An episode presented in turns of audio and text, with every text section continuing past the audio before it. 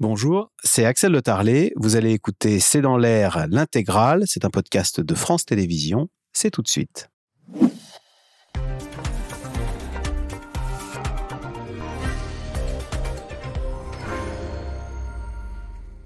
Bonsoir à toutes et à tous. Plus de 2000 invités, 2000 invités parmi lesquels Emmanuel Macron s'apprête à assister demain au couronnement de Charles III.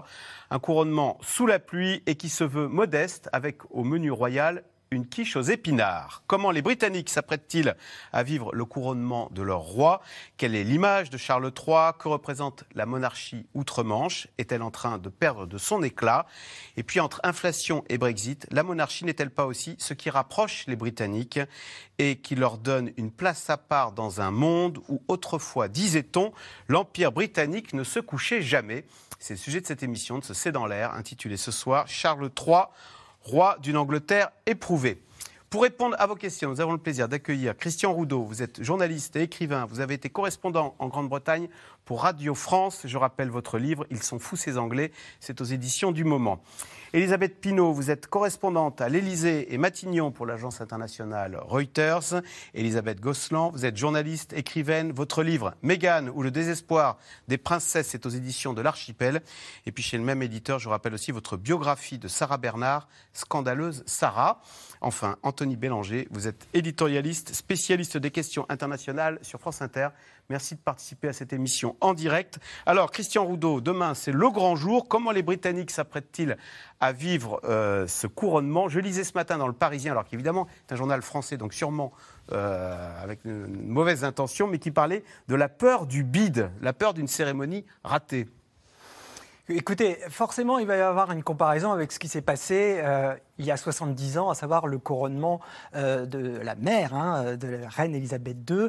Et euh, forcément, la comparaison va être un peu difficile. J'ai regardé avant de venir ici euh, la météo. On est, il va y avoir un, temps maussade, un peu de pluie, ça va être la grisaille. Et je pense que c'est une bonne métaphore pour ce couronnement qui risque d'être effectivement un peu dans, sans un enthousiasme débordant. Ce sera certainement pas une sorte de, d'éclair, de, d'ensoleillement comme ça a pu être lorsque la reine Elisabeth Elisabeth II, à 25 ans, est montée sur le trône. Il faut savoir quand même que euh, Charles III, il est prince, depuis, euh, prince de Galles depuis 50 ans. Donc finalement, on, s'y est habitué. Donc il n'y a pas ce sentiment d'une nouvelle ère, d'une nouvelle époque. Et il y a un peu le sentiment quand même que ça va être un monarque de transition. Mmh, un monarque de transition. Elisabeth Gousseland, on imagine il y a 70 ans, il y avait au menu, on n'avait pas de la quiche aux épinards. On va comparer, comme le disait Christian Roudot, euh, ce qui se passe demain avec ce qui s'était passé le 2 juin 1953, le couronnement d'Elisabeth II Alors moi, ce qui me vient à l'esprit, c'est l'image de ce petit Charles qui avait alors 5 euh, ans. Euh, sa sœur Anne, blonde et bouclée, en avait 3. Et ils sont apparus euh, sur le balcon pour les fameux applaudissements à la fin de la cérémonie. Et ils ont, comme tous les enfants du monde, comme quoi nous avons peut-être tort de focaliser sur une espèce d'idéalisation de cette famille ou de diabolisation de cette famille, ils se sont ennuyés au mariage, ils se sont ennuyés au couronnement, euh, ils chouinaient un petit peu le petit Charles. Euh, voilà, donc on a ce, paradoxe incroyable de cet enfant qui a assisté euh, au couronnement de sa mère, ce qui n'est pas rien, et qui a connu son grand-père, Georges VI, euh, qui, lui a régné à 41 ans, qui a pris le trône à 41 ans. Ça doit être tout à fait écrasant euh, d'imaginer euh, toute cette généalogie. Moi, je crois que les Windsor se racontent par la psychologie et par la psychanalyse des contes de fées également. C'est-à-dire que le petit Harry, ce prince Harry détesté et fascinant, ô combien, puisque le suppléant a fait des millions, son livre et des millions d'exemplaires, eh bien, il est, comme l'explique Bruno Bettelheim dans la psychanalyse des contes de fées, le prince animal. C'est quoi le prince animal? C'est celui qui veut absolument affirmer son identité, convaincre, vaincre des obstacles, s'opposer à sa famille pour sauver sa belle princesse. Alors, il ne sera pas en première ligne, lui. Hein. Il sera un peu caché derrière. C'est le vilain petit canard. Oui, mais ce vilain petit canard est en train de se transformer en, en Dark Vador. C'est-à-dire qu'il ah. fait trembler euh, le, Star Wars des Windsor. Alors, Anthony Bélanger, on parle beaucoup du 2 juin 53. Est-ce qu'aujourd'hui, les Britanniques se demandent à, quoi servent cette monarchie? Est-elle bien utile? Que leur apporte-t-elle? Écoutez, il y avait un, débat organisé sur la BBC. Euh, avons-nous besoin d'une monarchie? C'est la radio anglaise. Je vais vous donner une petite anecdote. Aujourd'hui, il y a un petit village du Pays de Galles dont on parle, tout le monde parle en ce moment, qui s'appelle Caldicot. Parce que Caldicot avait décidé d'organiser une grande fête pour le couronnement avec écran géant et, fête de, village, comme on le fait en Grande-Bretagne. C'est des grands banquets. Il avait demandé à sa population qu'elle participe à la, fête, c'est-à-dire qu'elle participe financièrement. hein. Un système de crowdfunding. Personne n'a donné un centime. Personne. Caldicot, en Pays de Galles, Pays de Galles quand même, a dû annuler sa fête entièrement. Moi, je pense que c'est assez symptomatique en fait d'une population qu'on dit royaliste, et c'est vrai. Au fond, ils sont royalistes dans le sens où ils sont euh, habitués à la, royauté ou à la monarchie, à leur monarchie constitutionnelle, mais au fond assez indifférente.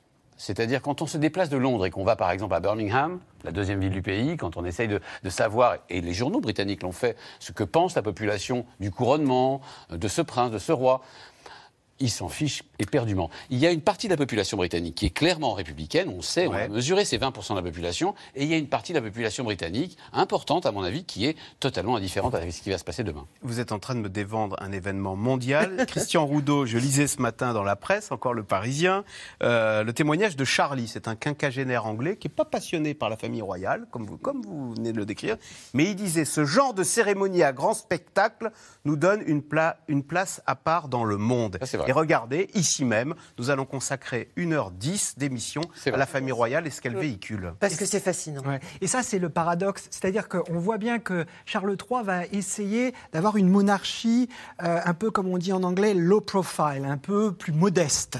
Mais en même temps, ce que les gens veulent, ils ne veulent pas une monarchie à la scandinave avec le roi qui est sur sa bicyclette. Ils veulent aussi un.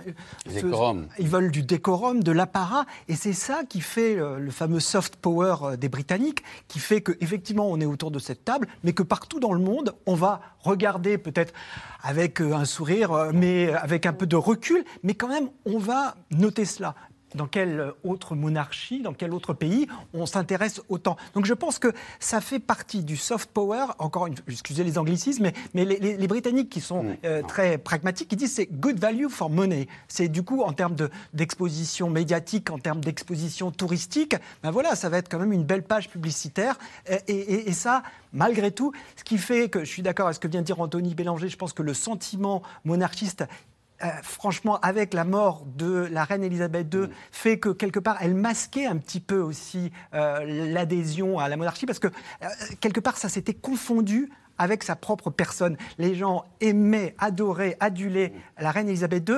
Maintenant qu'elle n'est plus là, bon ben voilà, on retombe à un niveau de satisfaction qui est quand même beaucoup plus bas. Non, il y a une chose qui est très importante aussi à souligner, et là, je pour aller dans ton sens, Christian, euh, c'est que c'est.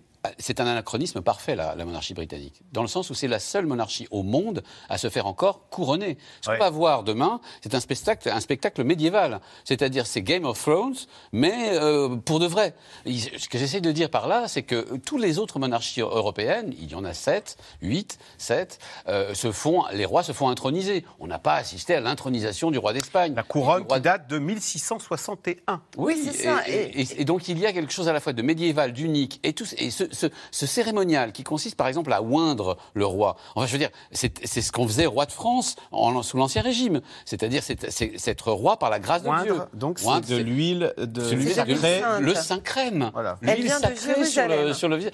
Toutes ces choses-là qui nous rappellent une époque médiévale où l'Ancien Régime, la Grande-Bretagne, en fait, médiévale et millénaire, c'est c'est le 40e monarque à se faire, euh, se faire couronner à, à- à Westminster Abbey depuis 1066. Donc, Guillaume le En fait, grand. Elisabeth Gousseland, c'est li- l'histoire avec un grand H Oui. qu'on va pouvoir toucher du doigt Voilà, euh, en, c'est- en voyant une, couronne qui a 400, qui date de 1661. Voilà, qui est millénaire quasiment. Bon, donc on est dans un univers atemporel. Le temps se suspend, le temps s'arrête. Souvenez-vous, pendant les funérailles de la reine, euh, quand il y a eu la procession euh, des enfants euh, dans l'abbaye, c'était absolument extraordinaire. On aurait dit un tableau de Winterhalter ou de Gainsborough. On est absolument enchanté, quoi qu'on en dise.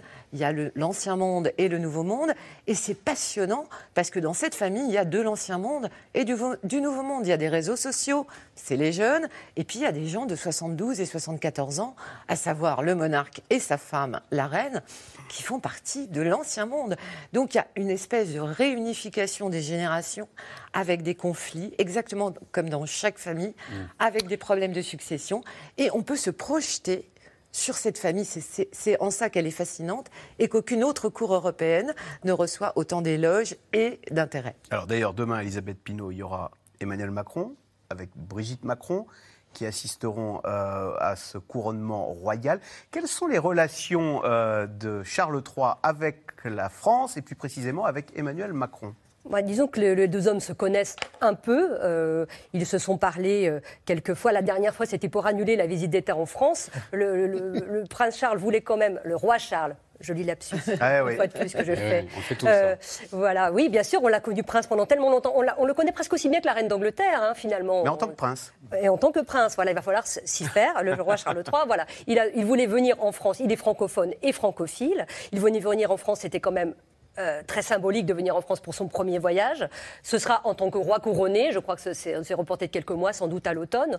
Donc euh, on verra à ce moment-là. Donc ils se sont vus à ce moment-là. C'est à ce moment-là que, que le roi a invité. Alors sait-on dans quelle langue il se parle ah, Je pense qu'il se parle en français, parce que ah le prince Charles parle en français. Le roi Charles. le roi Charles. Je ne vais ah. pas y arriver. Hein. Et euh, non, il faut que je m'y fasse absolument. et surtout demain.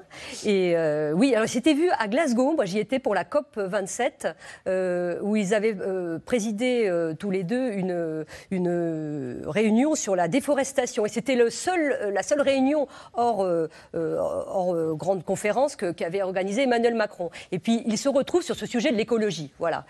C'est quelque chose qu'ils ont, dont ils parlent de temps en temps. Et il était venu pour les accords de Paris, hein, le prince Charles était venu à Paris et il, a envoyé, il envoie régulièrement des messages. et d'ailleurs, c'est un des messages qu'il veut faire passer demain. Je crois qu'il veut faire passer beaucoup de messages politiques sur euh, un couronnement plus modeste que celui de sa mère, ça, euh, c'est sûr, avec moins d'invités, euh, plein de paradoxes, parce qu'évidemment c'est la quiche aux épinards, mais c'est également le carrosse en or.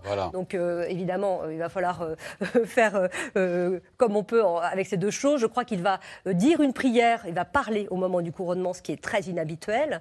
Et puis, c'est Lionel Richie qui va chanter à Windsor. Alors ça, on va en reparler. On verra, oui, diversité. Et essayer d'unir ce royaume très divisé euh, encore plus depuis le Brexit, entre les générations, comme vous le dites, je crois que, que les, plus de 35 ans euh, euh, bon, sont, assez attachés à la, à, la, couronne et les moins de 35 ans ne sont pas forcément du côté de Charles, qui est celui qui a fait souffrir Diana. Absolument. Quand on, voit des jeunes anglais, ils vous parlent de ça très, très facilement. Alors, demain sera donc le grand jour pour le roi Charles III, qui sera officiellement couronné à l'âge de 74 ans. 2300 invités triés sur le, euh, le volet assisteront à l'événement dans l'abbaye de Westminster, avec quelques absences très remarquées, comme celle du président américain Joe Biden et surtout de Meghan Markle, la femme du prince Harry, sujet de Magali Lacrose et Christophe Roquet. Le jour d'avant, l'Angleterre se prépare à être l'objet de tous les regards. Dans quelques heures, les télévisions du monde entier transmettront en direct le couronnement de Charles III. Sur le chemin de Westminster, les premières places sont déjà réservées. Les répétitions s'enchaînent la nuit, le jour. Tout doit être parfait.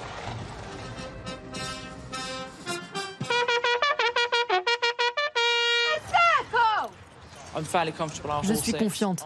Nos chevaux sont prêts pour la procession du roi. Ils ont travaillé dur pour être familiarisés à l'atmosphère sonore inhabituelle. Le couronnement de Charles III marque le début de trois jours de grandes fêtes. 70 ans après celui de la reine Elisabeth, la monarchie britannique fait-elle toujours autant rêver? Les Windsor le savent, pour être aimé, il faut être vu, comme le prince William et la princesse Kate hier, serrer des mains, prendre le train et boire une bière dans un pub une bière royale, évidemment.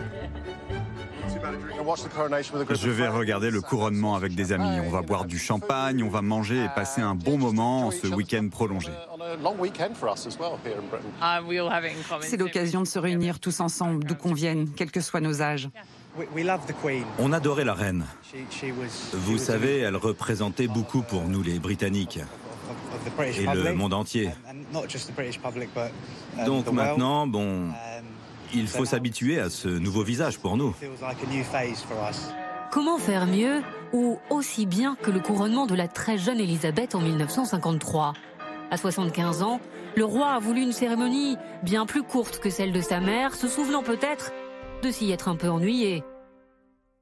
Autre nouveauté, des textes seront lus en plusieurs langues et par des représentants de différentes religions, Le tout orchestré par l'archevêque de Canterbury, mais les invités seront moins nombreux, 2000 au lieu de 8000, 70 ans plus tôt. Il est de notoriété publique que le soutien à la monarchie est bien moins fort qu'auparavant. Et Buckingham a toujours été très sensible au basculement de l'opinion. C'est pour cette raison qu'il ne voulait pas que ce couronnement en pleine inflation soit excessif ou extravagant. Attendu à Westminster demain, aux côtés des autres familles royales du monde entier, une centaine de chefs d'État, notamment le président Macron et sa femme. L'Amérique sera représentée par Jill Biden. Le président chinois, lui, préférait dépêcher son vice-président.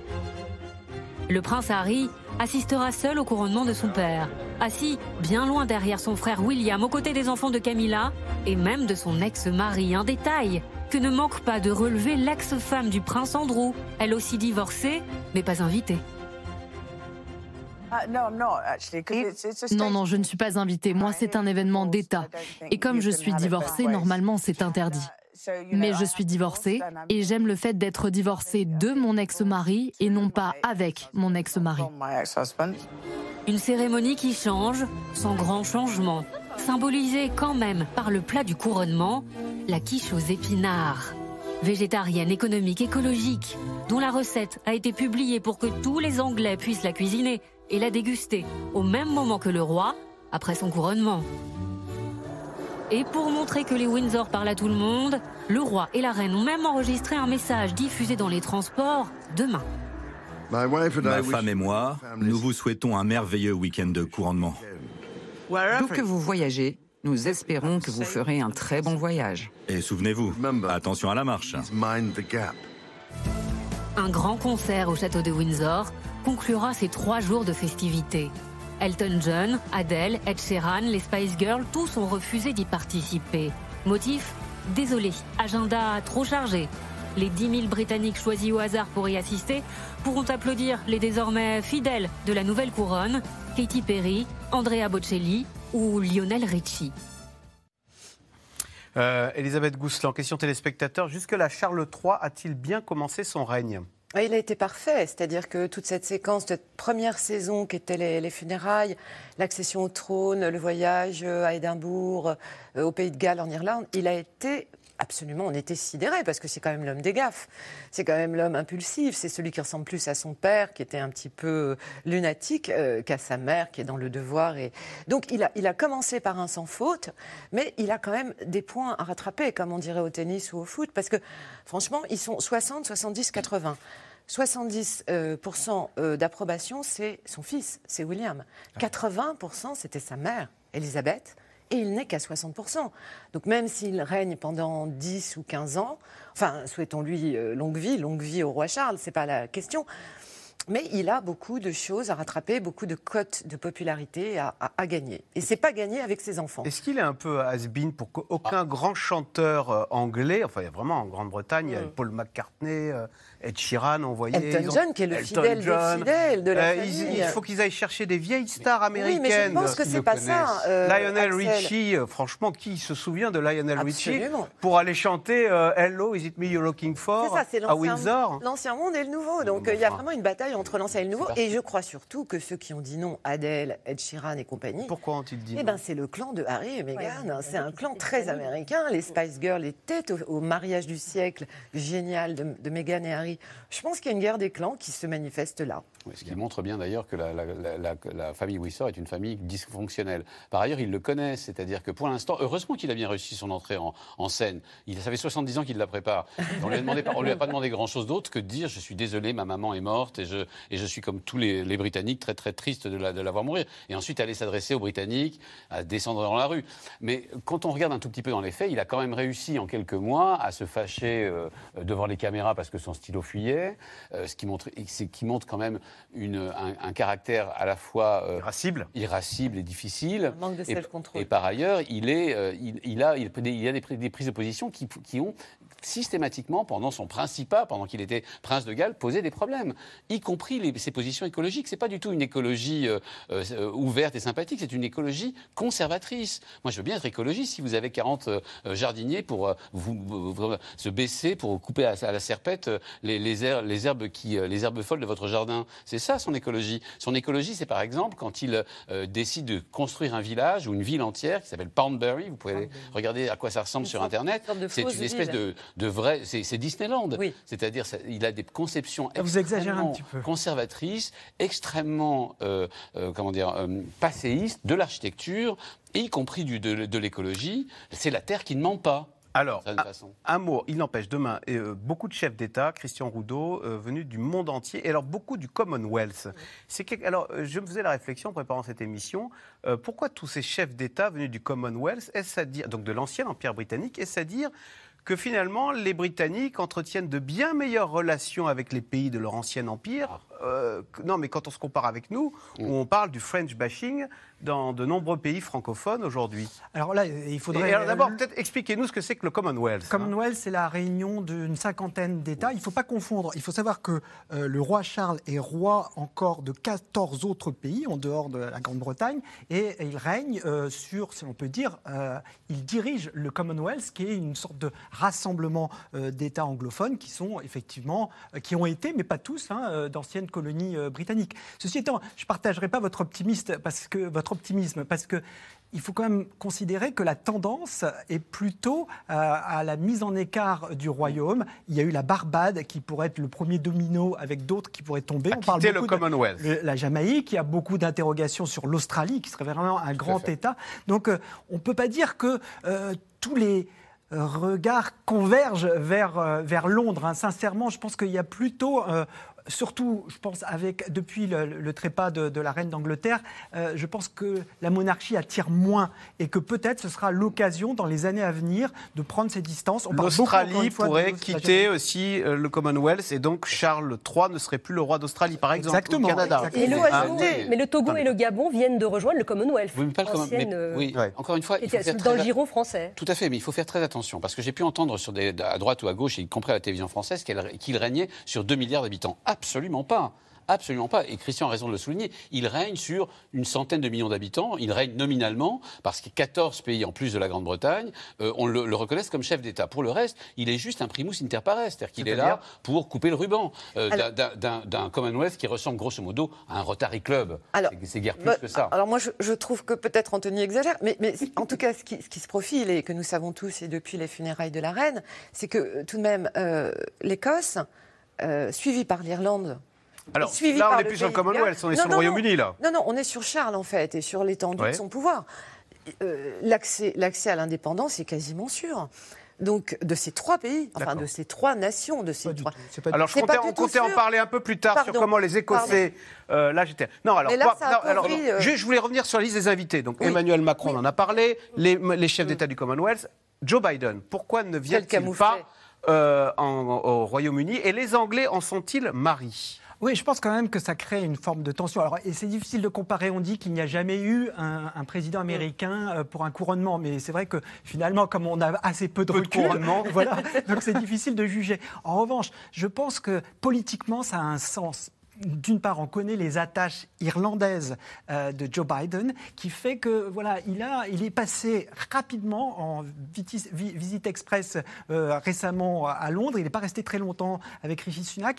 Et surtout, je trouve que ça devrait poser une question. Après le Brexit, on avait parlé beaucoup de cette Global Britain, de cette Grande-Bretagne globale. Il devait y avoir ce, que, ce dont parlent tout le temps les Britanniques, la fameuse relation spéciale. Eh bien, on voit que cette relation spéciale, elle a quand même du, elle a quand même euh, du mal à exister euh, dans la mesure où, voilà, même euh, Joe Biden n'est pas là pour le, couronnement du chef de l'État britannique. Ah Donald Trump, Anthony Bélanger, a immédiatement réagi en disant bah, pourquoi il n'y va pas? Parce qu'il est trop vieux. Ben, je pense que c'est ça. Ah bon? Je pense que c'est vrai. Oui, je pense. Il a 80 ans. Mais oui, non, mais le problème, si vous voulez, c'est que c'est un homme qui vient de se lancer dans une campagne électorale. il, vient de, il vient de demander aux Britanniques, enfin aux, aux Américains, quatre, quatre années de plus.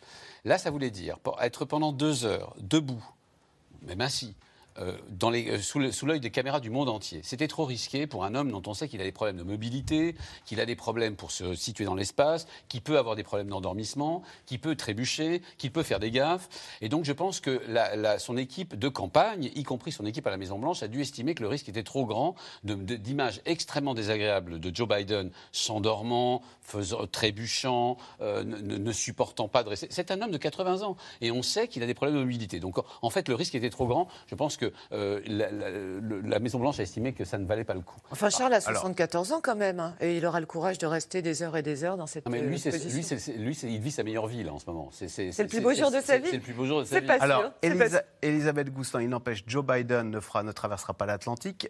Euh, Meghan Markle non plus ne traversera pas l'Atlantique. Pourquoi n'accompagne-t-elle pas son mari, euh, le prince bah, Harry, euh, à assister au couronnement de son beau-père Il y a plusieurs pistes. Hein. On était dans la psychanalyse des contes de fées, alors c'est une princesse et une sorcière à la fois. C'est-à-dire qu'elle elle s'est arrangée quand même sur quatre ans pour ruiner une, une cote de popularité absolument foudroyante. Au moment des noces, tout le monde adorait ce couple qui apportait de l'oxygène, un vent frais d'antiracisme, du bonheur. Elle était divorcée, actrice, métisse, la reine, nonagénaire l'accueillait à bras ouverts. Euh, tout était une cérémonie pour glorifier justement les 15% de euh, sujets qui sont euh, de couleur, c'est-à-dire qu'il y a quand même 15% au Royaume-Uni de, de, gens de minorité ethnique. Tout ça était merveilleux. On aurait dit véritablement un conte de fées pour le coup. Et voilà que, pour des raisons qui franchement échappent à tous les observateurs, elle s'est mise à exiler son prince, son prince animal, selon la théorie de Bethlehem. Elle lui a demandé encore plus de preuves d'amour en s'exilant. Elle lui a demandé euh, de euh, euh, contester la couronne d'Angleterre. On dit même en haut lieu qu'ils sont en train de détruire, de faire une, espèce de, destruction, de, processus de destruction de la monarchie. Et, pourquoi alors C'est Harry qui ne supporterait plus la monarchie non, il... est très ambivalent. quand on observe bien tout ce qu'il donne comme interview, et Dieu sait qu'il en donne à la BBC, enfin non pas à la BBC, mais aux États-Unis, on s'aperçoit qu'il dit c'est le en même temps de Macron. À la fois, il dit Oh, c'est horrible, ils étaient tous horribles, et ma femme euh, était presque suicidaire, c'était atroce. Et en même temps, il dit Mes cousines me manquent.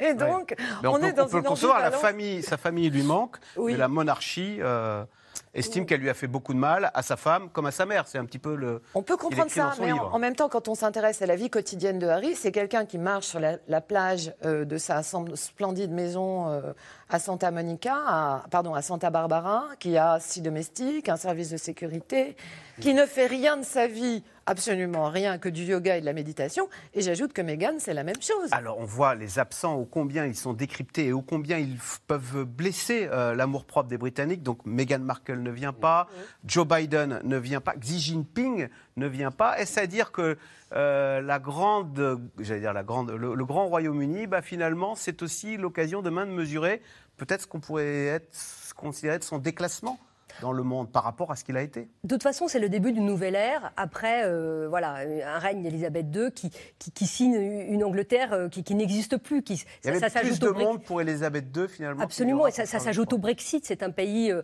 en déclin, très divisé, voilà, sur des sables mouvants. Et je pense que demain, tout va être voilà, évidemment scruté. Comment sera Harry? En effet, il a un pouvoir destructeur potentiel pour la monarchie quand même important. C'est un moment politique demain. Euh, c'est une monarchie parlementaire, euh, le, Royaume-Uni. Euh, le, prince Charles, le roi Charles, doit parler avec le, Premier ministre toutes les semaines, hein, comme faisait sa mère, comme ont fait tous les monarques avant lui. Il va sans doute essayer peut-être de donner son opinion sur certains sujets. On verra comment il, organise cela. Mais enfin, c'est quand même lui le garant de ce pays, de l'unité de ce pays. Et donc, demain, c'est également un moment politique important. Alors, Juste pour ajouter, si, si, euh, Xi Jinping ne vient pas demain, c'est aussi parce qu'il y a Hong Kong entre les deux pays. Euh, la Grande-Bretagne accueille en ce moment tous les réfugiés hongkongais qui fuient le régime de Pékin. Donc il y, a, un contentieux. Et puis il y a un contentieux aussi historique avec la Grande-Bretagne. C'est un prince rouge, donc c'est normal qu'ils ne viennent pas. Donc il y a des gens pour lesquels on, ne comprendrait pas qu'ils viennent, justement. C'est le cas par exemple de, Vladimir Poutine. on ne comprendrait pas qu'il y soit. Euh, donc on, a, on voit bien que les invitations sont à la fois, vous avez raison de le souligner, politiques, mais elles sont aussi symboliques. D'ailleurs, Vladimir Poutine, il a été invité euh, je pense que la Russie. Enfin, non, je ne pense pas qu'il a été invité. Non, non, ils sont quasiment en guerre avec la.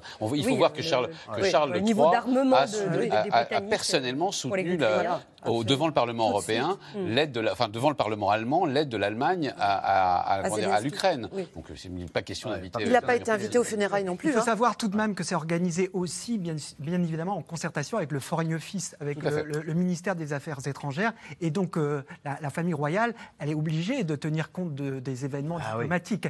Mais néanmoins, je voudrais quand même dire une chose, c'est quand même un outil et peut-être un atout euh, diplomatique, euh, un roi. Parce que on peut dire, voilà, il y a les absents, mais il y a quand même les présents. Et avoir euh, sous, à Westminster Abbey quand même 200 dignitaires, chefs d'État, chefs de gouvernement sous, mm. une, sous un même toit, ça n'est pas rien. Ça pose d'ailleurs des, des, vrais soucis d'ordre de sécurité. Donc ça veut quand même dire que, alors que je suis tout à fait d'accord avec ce que vient de dire Elisabeth Pinault, le Royaume-Uni, c'est un petit peu marginalisé euh, le coup du Brexit, ça n'a pas très bien marché, eh bien, il reste quand même la couronne qui fait que ben, nos regards, encore une fois, convergent vers Londres aujourd'hui.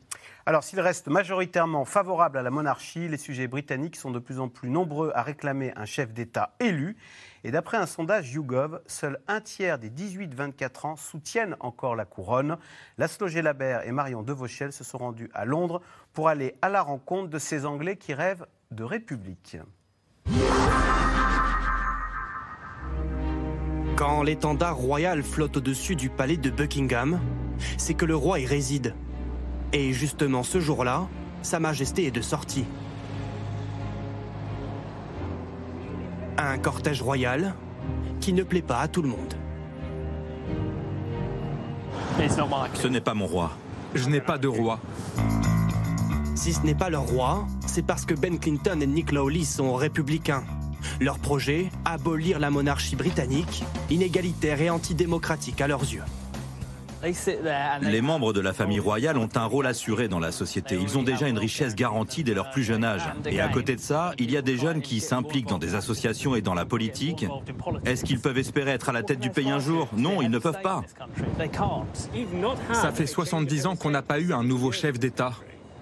On arrive à un moment clé où les gens se disent Attendez, personne n'a voté pour lui. Il n'y a eu aucun moment où le roi s'est tenu devant le Parlement en s'expliquant sur ce qu'il voulait faire pour le pays. Créé en septembre, leur compte Twitter est suivi par plus de 7000 personnes. Une façon de partager leurs idées pacifiquement. Bien sûr, on ne veut pas résoudre le problème de la monarchie de la même façon qu'en France. Depuis le décès de la reine, ce mouvement anti-monarchie prend de l'ampleur. Lors des déplacements de Charles III, des slogans sont scandés comme ici à Liverpool.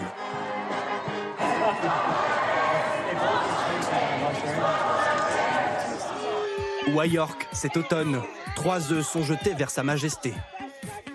Sur les réseaux sociaux, certains contestataires jouent la provocation, comme avec cette photo choc, reprise par tous les tabloïds anglais, où un couple s'embrasse sur un lit royal du château de Windsor.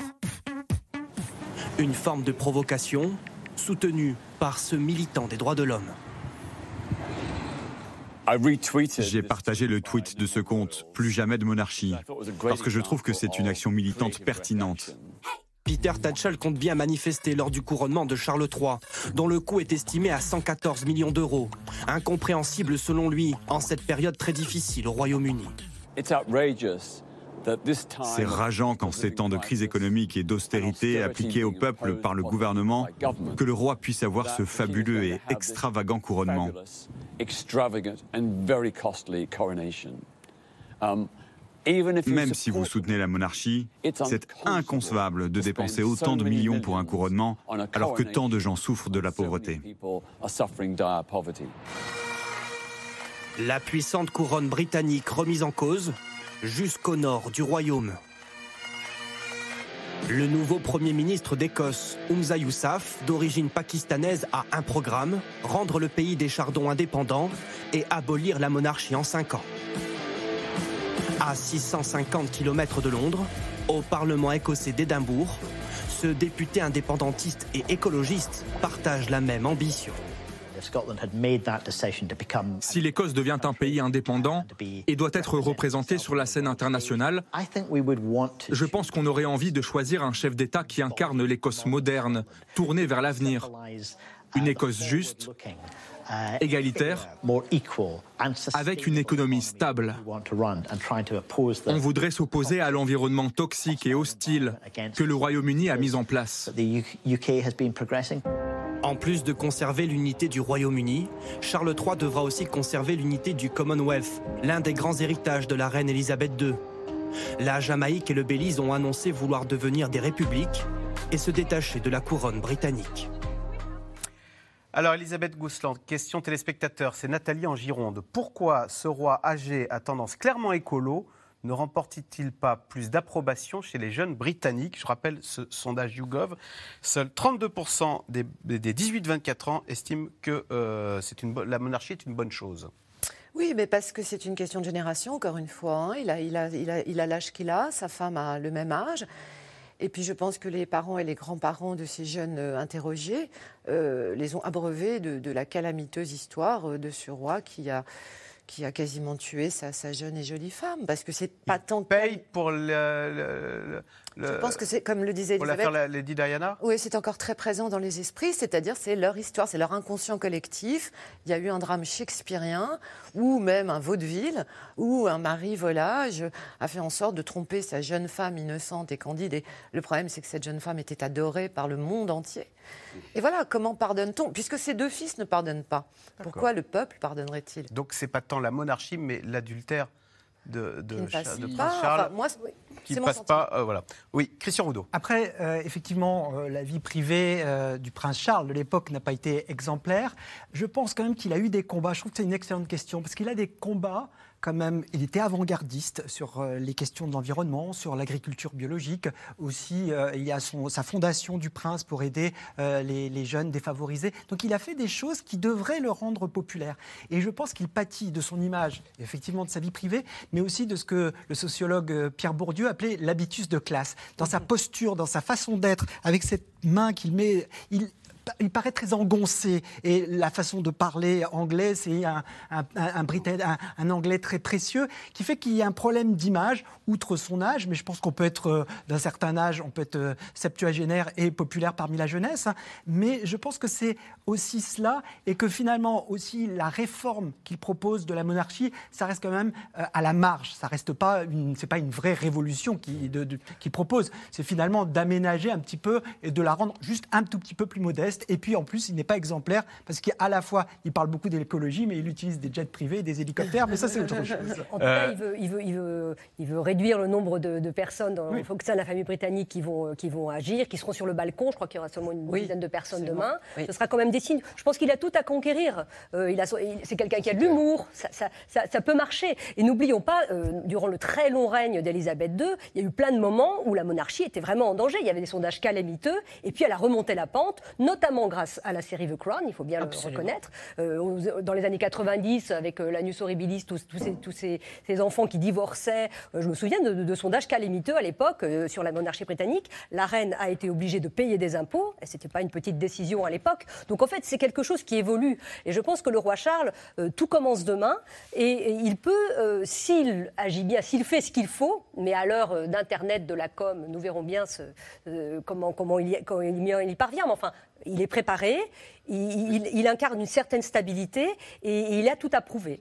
Euh, Anthony Bélanger, question téléspectateur. Dans quelle classe sociale trouve-t-on le plus d'anti-monarchistes? Est-ce que la société britannique est toujours une société de classe où l'on tolère d'avoir un souverain dont la fortune personnelle euh, s'élève à 1,8 milliard de livres sterling, soit 2,1 milliards d'euros, euh, sachant qu'il n'a rien fait d'autre que de naître dans cette famille? Quand je parlais d'anachronisme tout à l'heure, je ne faisais pas seulement allusion à la cérémonie à laquelle on va assister demain. Euh, il faut savoir quand même que ce sont des propriétaires terriens, à l'ancienne. C'est-à-dire que les revenus du prince Charles, enfin en l'occurrence du roi Charles, reposent sur le duché de Lancaster.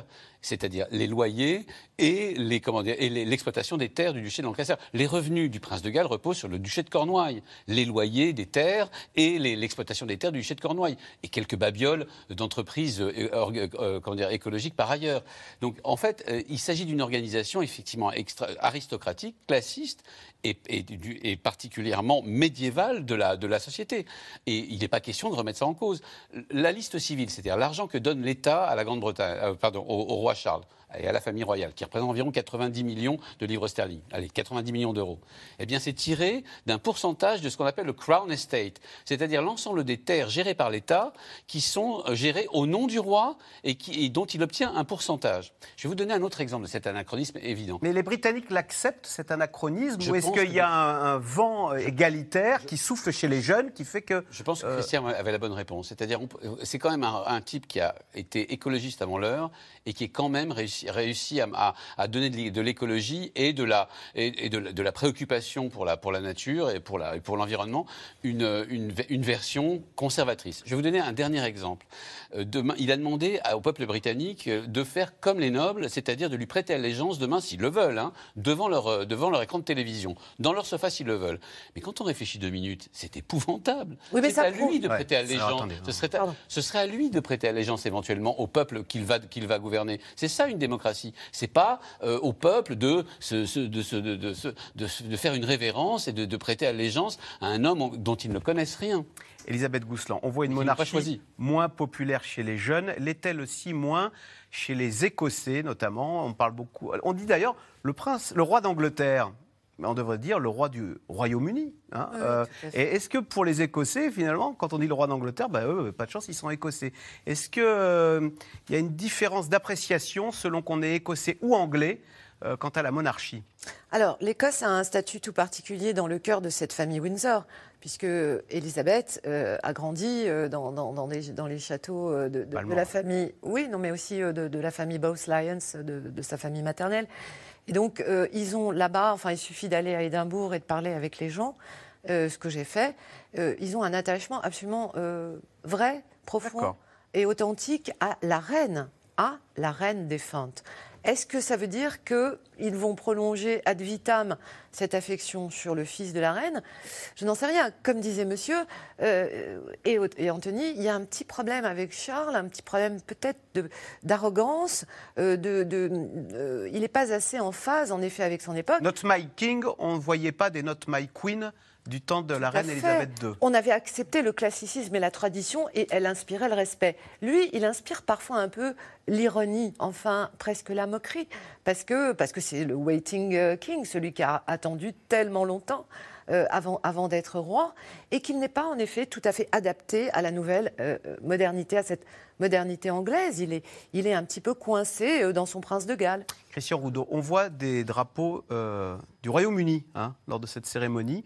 Est-ce que finalement, cette, on se demandait tout à l'heure à quoi sert cette monarchie, est-ce que ce n'est pas ce qui permet de maintenir le ciment entre euh, l'Écosse, l'Angleterre, le Pays de Galles et l'Irlande du Nord, qui ont chacun des drapeaux différents hein, et qui ont des équipes de foot différentes, mais qui se retrouvent autour de cette monarchie Effectivement, euh, je pense qu'il y a un côté, euh, ça cimente un sentiment national. C'était très clair avec la reine Elisabeth II. Je dirais qu'on va voir à partir de demain. Ah, là, on voit le drapeau anglais. Oui, là, hein. c'est la croix de Saint-Georges, effectivement. Donc euh, là, il y a des. D'ailleurs, ça, c'est très connoté comme, comme drapeau, Parce que ça fait très Angleterre profonde. Ça, c'est le drapeau écossais. voilà.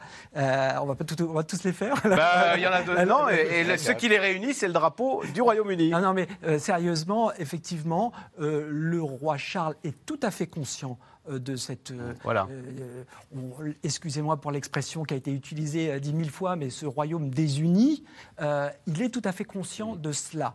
Et je pense qu'il va faire en sorte, par des actions, il faut savoir, moi je me souviens avoir suivi le président Chirac et le prince de Galles à l'époque à Glasgow, où il allait pour présenter justement cette fondation du prince. Il fait un travail qui est comme reconnu par les Écossais. Ça, qu'il faut quand même euh, le reconnaître. Donc, encore, euh, les Anglais disent the proof is in the pudding. On va voir dans le gâteau ce qui va se passer. Hein. C'est pas dans la tarte, mais on verra bien. Faire survivre la monarchie et faire survivre le Royaume-Uni, hein. c'est le double défi du roi Charles. Absolument, et je pense qu'il va devoir sans doute s'appuyer aussi sur la prochaine génération, sur, euh, sur William et Kate, qui sont quand même très populaires, euh, qui, sont, voilà, qui, vont arriver au pouvoir. Et même déjà, le petit George se comporte comme un, comme un petit roi. On voit bien qu'il a complètement euh, éduqué dans la lignée de, de, ses ancêtres.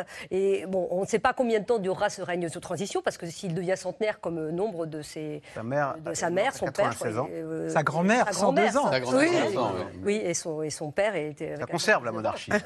Donc voilà, ça peut durer 25 ans ce règne. Donc William sera plus âgé, mais je pense qu'il peut, il peut vraiment s'appuyer sur ce couple qui fait un sans faute pour, pour, pour asseoir sa popularité. Elisabeth Gousselan, question téléspectateur. William et Kate moderniseront-ils l'image de la monarchie? Eh ben, il, s'efforce de le faire, sauf que quand on voit les, images récentes de, William, on a malheureusement au niveau du look, on a l'impression d'un jeune homme qui, a vieilli trop vite. Il y a cette calvitie, il y a cette allure de vicaire, un peu voûté. oui, de vicaire, c'est pas, pas péjoratif, mais je veux dire, il a, il a pas l'air de Mick Jagger à 20 ans, quoi. Vous voyez ce que je veux vous dire? Elle, elle est parfaite. À vous entendre, Harry, c'est lui qui modernise un petit peu l'image euh, eh de la bah, monarchie. C'est-à-dire que c'est le prince rebelle. Oui, mais enfin, à mon avis, il est fini. À mon avis, il fait trop d'erreurs. Non, mais c'est William l'héritier. Il, va se redresser, il va, il va faire les choses comme il faut. Il est absolument hanté par le devoir, par euh, la rigueur, et donc il a très très peu de marge de manœuvre. Voilà, voilà William. Alors en Europe, le Royaume-Uni est un des pays les plus touchés par l'inflation. Beaucoup de Britanniques ont vu leur niveau de vie chuter brutalement au cours de la dernière année. Conséquence inquiétant, les vols à l'étalage sont en forte hausse dans les supermarchés. Reportage en Angleterre d'Adrien Portron, Dominique Lemarchand et Laszlo Gélabert. Lorsqu'elle fait ses courses, c'est toujours la même angoisse pour cette étudiante britannique. En Angleterre, les prix de l'alimentation ont flambé de 19% en un an. Isa Roof calcule tout et se refuse désormais des petits plaisirs. Avant, ces fraises coûtaient 2 livres. Maintenant, le prix a presque doublé. Ça ne vaut même pas le coup. C'est terrible de quitter un magasin sans presque rien prendre en ayant dépensé beaucoup d'argent. C'est pas très agréable. Iserouf se serre la ceinture. À 21 ans, elle doit rembourser un crédit de 24 000 euros contracté pour financer ses études de psychologie. Est-ce que tu tiens le coup avec l'université? C'est le dernier trimestre. Je suis très occupée. Pour éviter de payer un loyer, Iserhouf vit chez sa mère Catherine, qui regarde bien impuissante sa fille alternée entre les études et deux boulots sans pouvoir en profiter. C'est une inquiétude. C'est toujours dans ma tête. Vous vous demandez toujours comment faire si je ne peux plus l'aider? Je me sens désespérée parce qu'on dit souvent que quand vous avez 18, 19, 20, 21 ans, c'est censé être les plus belles années de votre vie. Quand j'avais 18 ans, il y avait la pandémie. À 19 ans, la pandémie. À 20, la pandémie. À 21 ans maintenant, c'est une crise économique et sociale. Et je me dis, c'est censé être les plus belles années de ma vie. Le Royaume-Uni traverse sa pire crise économique depuis 41 ans. Les prix de la vie quotidienne ont flambé, plongeant des milliers de Britanniques dans la précarité. Dans cette enseigne, les vols à l'étalage ont bondi de 75% en un an. Les produits de première nécessité comme la viande, les shampoings ou les médicaments sont désormais protégés comme des produits de luxe dans des boîtes anti-vol. Les tablettes pour la vaisselle. Ce sont des produits qui coûtent cher quand il n'y a pas de réduction. Et donc les gens ont décidé de ne plus les payer, mais de les voler.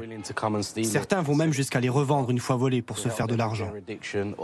La police ne va pas se déplacer pour un petit vol comme celui-ci.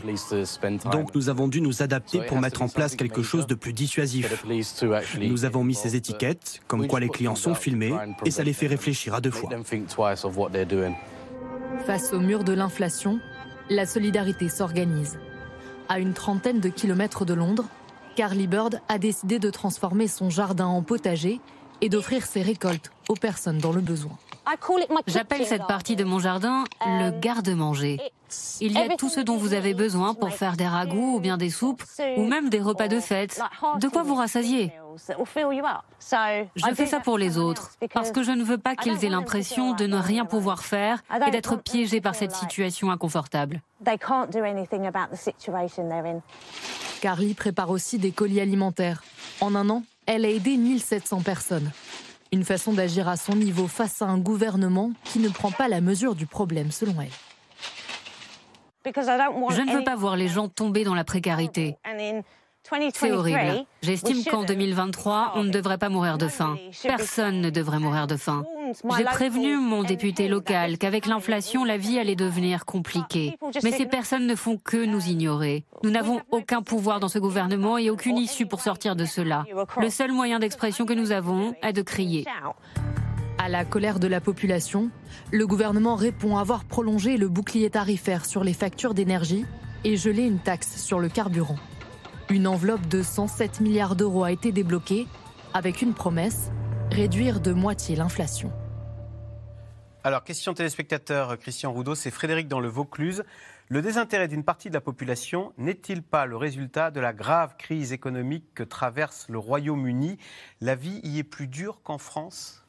Incontestablement, oui. J'y ai vécu euh, une dizaine d'années. Ça m'a toujours marqué à quel point euh, socialement, économiquement, la vie est dure, c'est terrible. Euh, et l'État-providence est beaucoup euh, moins présent qu'il ne peut l'être en France. La seule exception étant le National Health Service, le système de santé qui est public, qui est totalement public, mais qui actuellement croule euh, était au, point de rupture, qui fait que voilà, l'inflation, là, c'est mm. plus 10%. On a quand même un PIB qui, en 2023, selon le FMI, va reculer, va contracter de 0,3%. Donc oui, les temps, les temps sont durs. Et ce que les spécialistes appellent les transferts sociaux, euh, les aides sociales, eh bien, c'est quand même assez minimum si on se compare, euh, nous, Français, par rapport aux Britanniques. Donc oui, je pense que, pour revenir à la question du téléspectateur, il a tout à fait raison. Je pense que ce désintérêt, il y a côté, on se dit, un petit côté indécent euh, de faire une grande célébration au moment où tant de gens souffrent. Mmh. Euh, Anthony Bélanger, et le Brexit Parce qu'on parle beaucoup, euh, on s'étonne de voir qu'il y a des pénuries de poivrons, des pénuries de salades dans les supermarchés en Grande-Bretagne. le Brexit a été voté en 2016. Alors maintenant, est-ce qu'avec le recul, les Britanniques disent on a, paraît qu'il y a cette expression, le regret, qui est une contraction de Brexit et regret. Oui, enfin, c'est vrai que les sondages montrent que si les Britanniques devaient voter aujourd'hui, ils voteraient, mais d'ailleurs pas une majorité écrasante hein, euh, pour, rester dans l'Union européenne. Il faut faire très attention avec ça, parce que la Grande-Bretagne a subi, comme l'autre, les autres pays d'Europe, le même genre de crise. C'est-à-dire qu'ils ont aussi connu la crise Covid, ils ont aussi connu la crise de l'inflation, euh, euh, que nous connaissons tous. Donc, la seule différence, il faut bien comprendre, c'est que la Grande-Bretagne est une île, et ce n'est pas rien. moi, je, je je, connais bien la Grande-Bretagne, comme tu, moins bien probablement que Christian, mais je, me souviens notamment des prix, il y a encore quelques mois ou quelques années, dans les magasins britanniques. C'est-à-dire que les, prix britanniques sont absolument ahurissants pour une population qui n'est pas différente de la nôtre, qui nous est immédiatement comparable. Donc quand vous avez de l'inflation sur des prix alimentaires qui sont déjà extrêmement élevés, tout simplement parce qu'on doit tout importer dans un pays qui est tout petit, euh, étroit, euh, dans lequel vous... Et que les importations sont plus compliquées. Et que les importations sont plus compliquées que sur Brexit, ça pose un problème. Puis deuxième chose qui pose un problème, c'est qu'est-ce qu'on va inventer les Britanniques? Qu'est-ce qu'ont apporté les Britanniques à la mondialisation ces 20 dernières années? Ils ont importé EasyJet et, euh, et euh, Ryanair. C'est-à-dire en fait euh, la, mondialisation du tourisme. Et c'est justement ce dont le Brexit est en train de les priver. Eh On voit en le ce moment... tourisme est maintenant beaucoup plus compliqué. Il faut des passeports. Il faut des passeports. Il y, a, il y, a, eu 12 heures de queue au moment de Pâques pour passer de la Grande-Bretagne à la France et, et, vice-versa.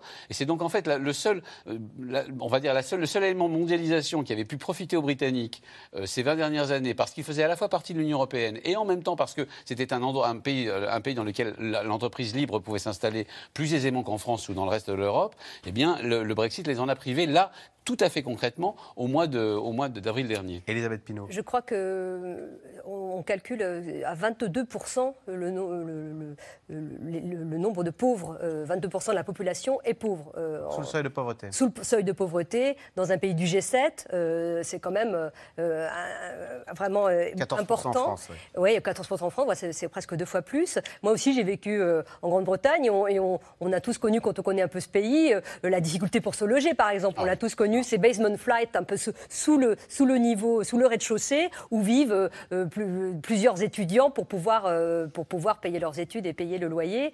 Et euh, c'est sûr que, voilà, pour revenir à la cérémonie de demain, c'est à la fois une jolie cérémonie qui se veut modeste et qui va donner un peu de rêve dans un pays euh, qui souffre, et à la fois une certaine indécence, puisque je crois que quelqu'un a calculé que ça, coûterait deux fois plus cher que ce qu'avait coûté euh, le couronnement de la reine Elisabeth, mais c'était euh, un autre temps, et je crois que la sécurité coûte très cher aussi. Même, même si Elisabeth Goussan, ce sera l'occasion d'abord de ne pas travailler, le lundi sera férié en Grande-Bretagne, Absolument. et de rencontrer ses voisins à l'occasion d'un... Alors comment ça se passe? D'ailleurs On fait des déjeuners royaux, c'est oui, ça Oui, on fait des garden parties, on fait des, des quiche, on fait des trucs comme ça. Et les Britanniques jouent le jeu Ils adorent hein, ça. À chaque événement, ils font la garden party, ils font la queue. Ils sont pas du tout comme nous. Hein. Ils, sont, ils ont un côté. Euh, je ne sais pas, assez, assez enthousiaste, quel que soit l'événement. Mais je voulais revenir sur la date, comme disait Elisabeth. 6 mai, le 6 mai, le 6 mai, c'est l'anniversaire du fils de Meghan et Harry. Archie. Et c'est une des raisons pour lesquelles Meghan n'est pas venue. Voilà, je, voulais qu'on le signale comme ça parce que c'est absolument absurde. On dirait une, mauvaise blague anglaise parce qu'au contraire, euh, que ce, ce, magnifique événement ait lieu le jour de l'anniversaire de ce petit garçon qui a, je crois, 4 ans ou 5 ans, je ne sais plus. Euh, eh bien, euh, c'est le privé de souvenirs fantastiques. Donc, le couronnement de son grand-père. Bah, écoutez, je crois que cette dame n'est pas très très bienveillante. Christian Roudot. Et pour les Britanniques, il faut quand même avoir conscience que tous les événements royaux, ce sont des marqueurs temporels. Il y a les, le jubilé, il y a un mariage, et il y a un couronnement, et ça, ça marque les esprits. Et même si on n'est pas un fervent monarchiste, c'est l'occasion de faire la fête, c'est l'occasion bah, d'être un petit peu unis. Et effectivement, il y a ces street parties, ces fêtes euh, dans les rues, et qui renforcent force un petit peu les lois entre euh, voisinages. Mais ce qui m'a toujours marqué, c'est que voilà, on se souvient où on était euh, au moment du jubilé d'argent, jubilé euh, d'or de la reine, au moment du mariage de Charles et, de Lady Di, et on se souviendra du sacre de Charles III quoi qu'on aurait pu en dire. Anthony Bélanger, on n'a pas parlé depuis le début de cette émission du Premier ministre, Rishi ah. Sunak. autrefois, on faisait des émissions sur le Premier ministre britannique, Boris Johnson. Il est ennuyeux à ce point qu'on l'oublie. Est-ce qu'il fait du bon boulot, d'ailleurs? C'était le but. Ah, de la manœuvre. On, Qu'on en parle plus. On a eu des corps et des Souvenez-vous, on a eu de Boris Johnson, il n'y avait pas un jour sans qu'il y, ait un scandale, sans qu'il ait menti, sans qu'il ait rementi. Ensuite, il y a eu l'épisode assez terrible euh, de Listrus, de Listrus qui est resté, euh, qui, a, battu le record de brièveté à, à, à, à Downing Street. Street et qui a failli ruiner la Grande-Bretagne en 40 jours. Euh, donc en fait, là, les conservateurs qui quand même doivent, devront à terme affronter des élections et qui ont une grosse majorité à gérer, qui ont beaucoup à perdre, voulaient un Premier ministre extrêmement ennuyeux. Et par ailleurs, un Premier ministre qui, soit quand, qui ressemble quand même à la Grande-Bretagne d'aujourd'hui. Or, y a, on ne peut pas faire mieux que Rishi Sunak, qui est à la fois un enfant d'Oxford et de Cambridge, c'est-à-dire c'est-à-dire élevé dans les meilleures écoles du royaume, un, conservateur comme on n'en fait plus, libéral, euh, extrêmement libéral et extrêmement convaincu de la, comment dire, du destin global et quasi singapourien de la Grande-Bretagne à l'avenir, et en même temps quelqu'un qui, pour l'instant, a calmé le jeu et a permis au grand, à l'Angleterre, à la Grande-Bretagne, de respirer et de passer à autre chose, et notamment au couronnement de, Charles III. Christian Odo, l'année prochaine, il y a des élections euh, générales en Grande-Bretagne En 2024. 2024. Euh, les travaillistes sont donnés favoris. Est-ce qu'il pourrait changer quelque chose, à la fois sur les relations avec l'Europe et vis-à-vis de la monarchie? Est-ce qu'il, pour faire simple, est-ce qu'il pourrait dire euh, la monarchie un peu moins et un peu plus d'Europe? Un peu plus d'Europe. En tout cas, il n'est pas question pour Keir Starmer, le leader travailliste, de revenir sur ce qui a été voté en 2016. La chose a été décidée, le peuple a parlé, donc il n'y aura pas de retour en arrière sur le Brexit, si c'est ça votre question. Concernant la monarchie, il faut savoir que euh, les travaillistes ont toujours, euh, se sont toujours très bien accommodés euh, des souverains, hein, de la souveraine en particulier. Tony Blair était très royaliste, bon teint. Donc de ce point de vue-là, je ne pense pas qu'il y aura beaucoup de changements. on ne va pas couper la tête au roi si c'est ça la question. Non, non, je pense que ce qui est intéressant quand même, c'est que les conservateurs, hier, il y avait des élections euh, locales, eh bien, ils se sont pris quand même une raclée assez monumentale. Donc, tout semble indiquer, mais rien n'est joué, que les, travaillistes, parce que ça fait quand même 13 ans que les Tories, que les conservateurs sont au pouvoir. Et là, il y a une forme de fatigue aujourd'hui concernant les conservateurs. Allez, tout de suite, on revient à vos questions. Merci d'avoir écouté C'est dans l'air. Comme vous le savez, vous pouvez désormais écouter l'intégrale, mais aussi l'invité ou vos questions à nos experts. Tous ces podcasts sont disponibles gratuitement sur toutes les plateformes de streaming audio. Et pour le replay vidéo, c'est sur France.tv, bien évidemment. À bientôt.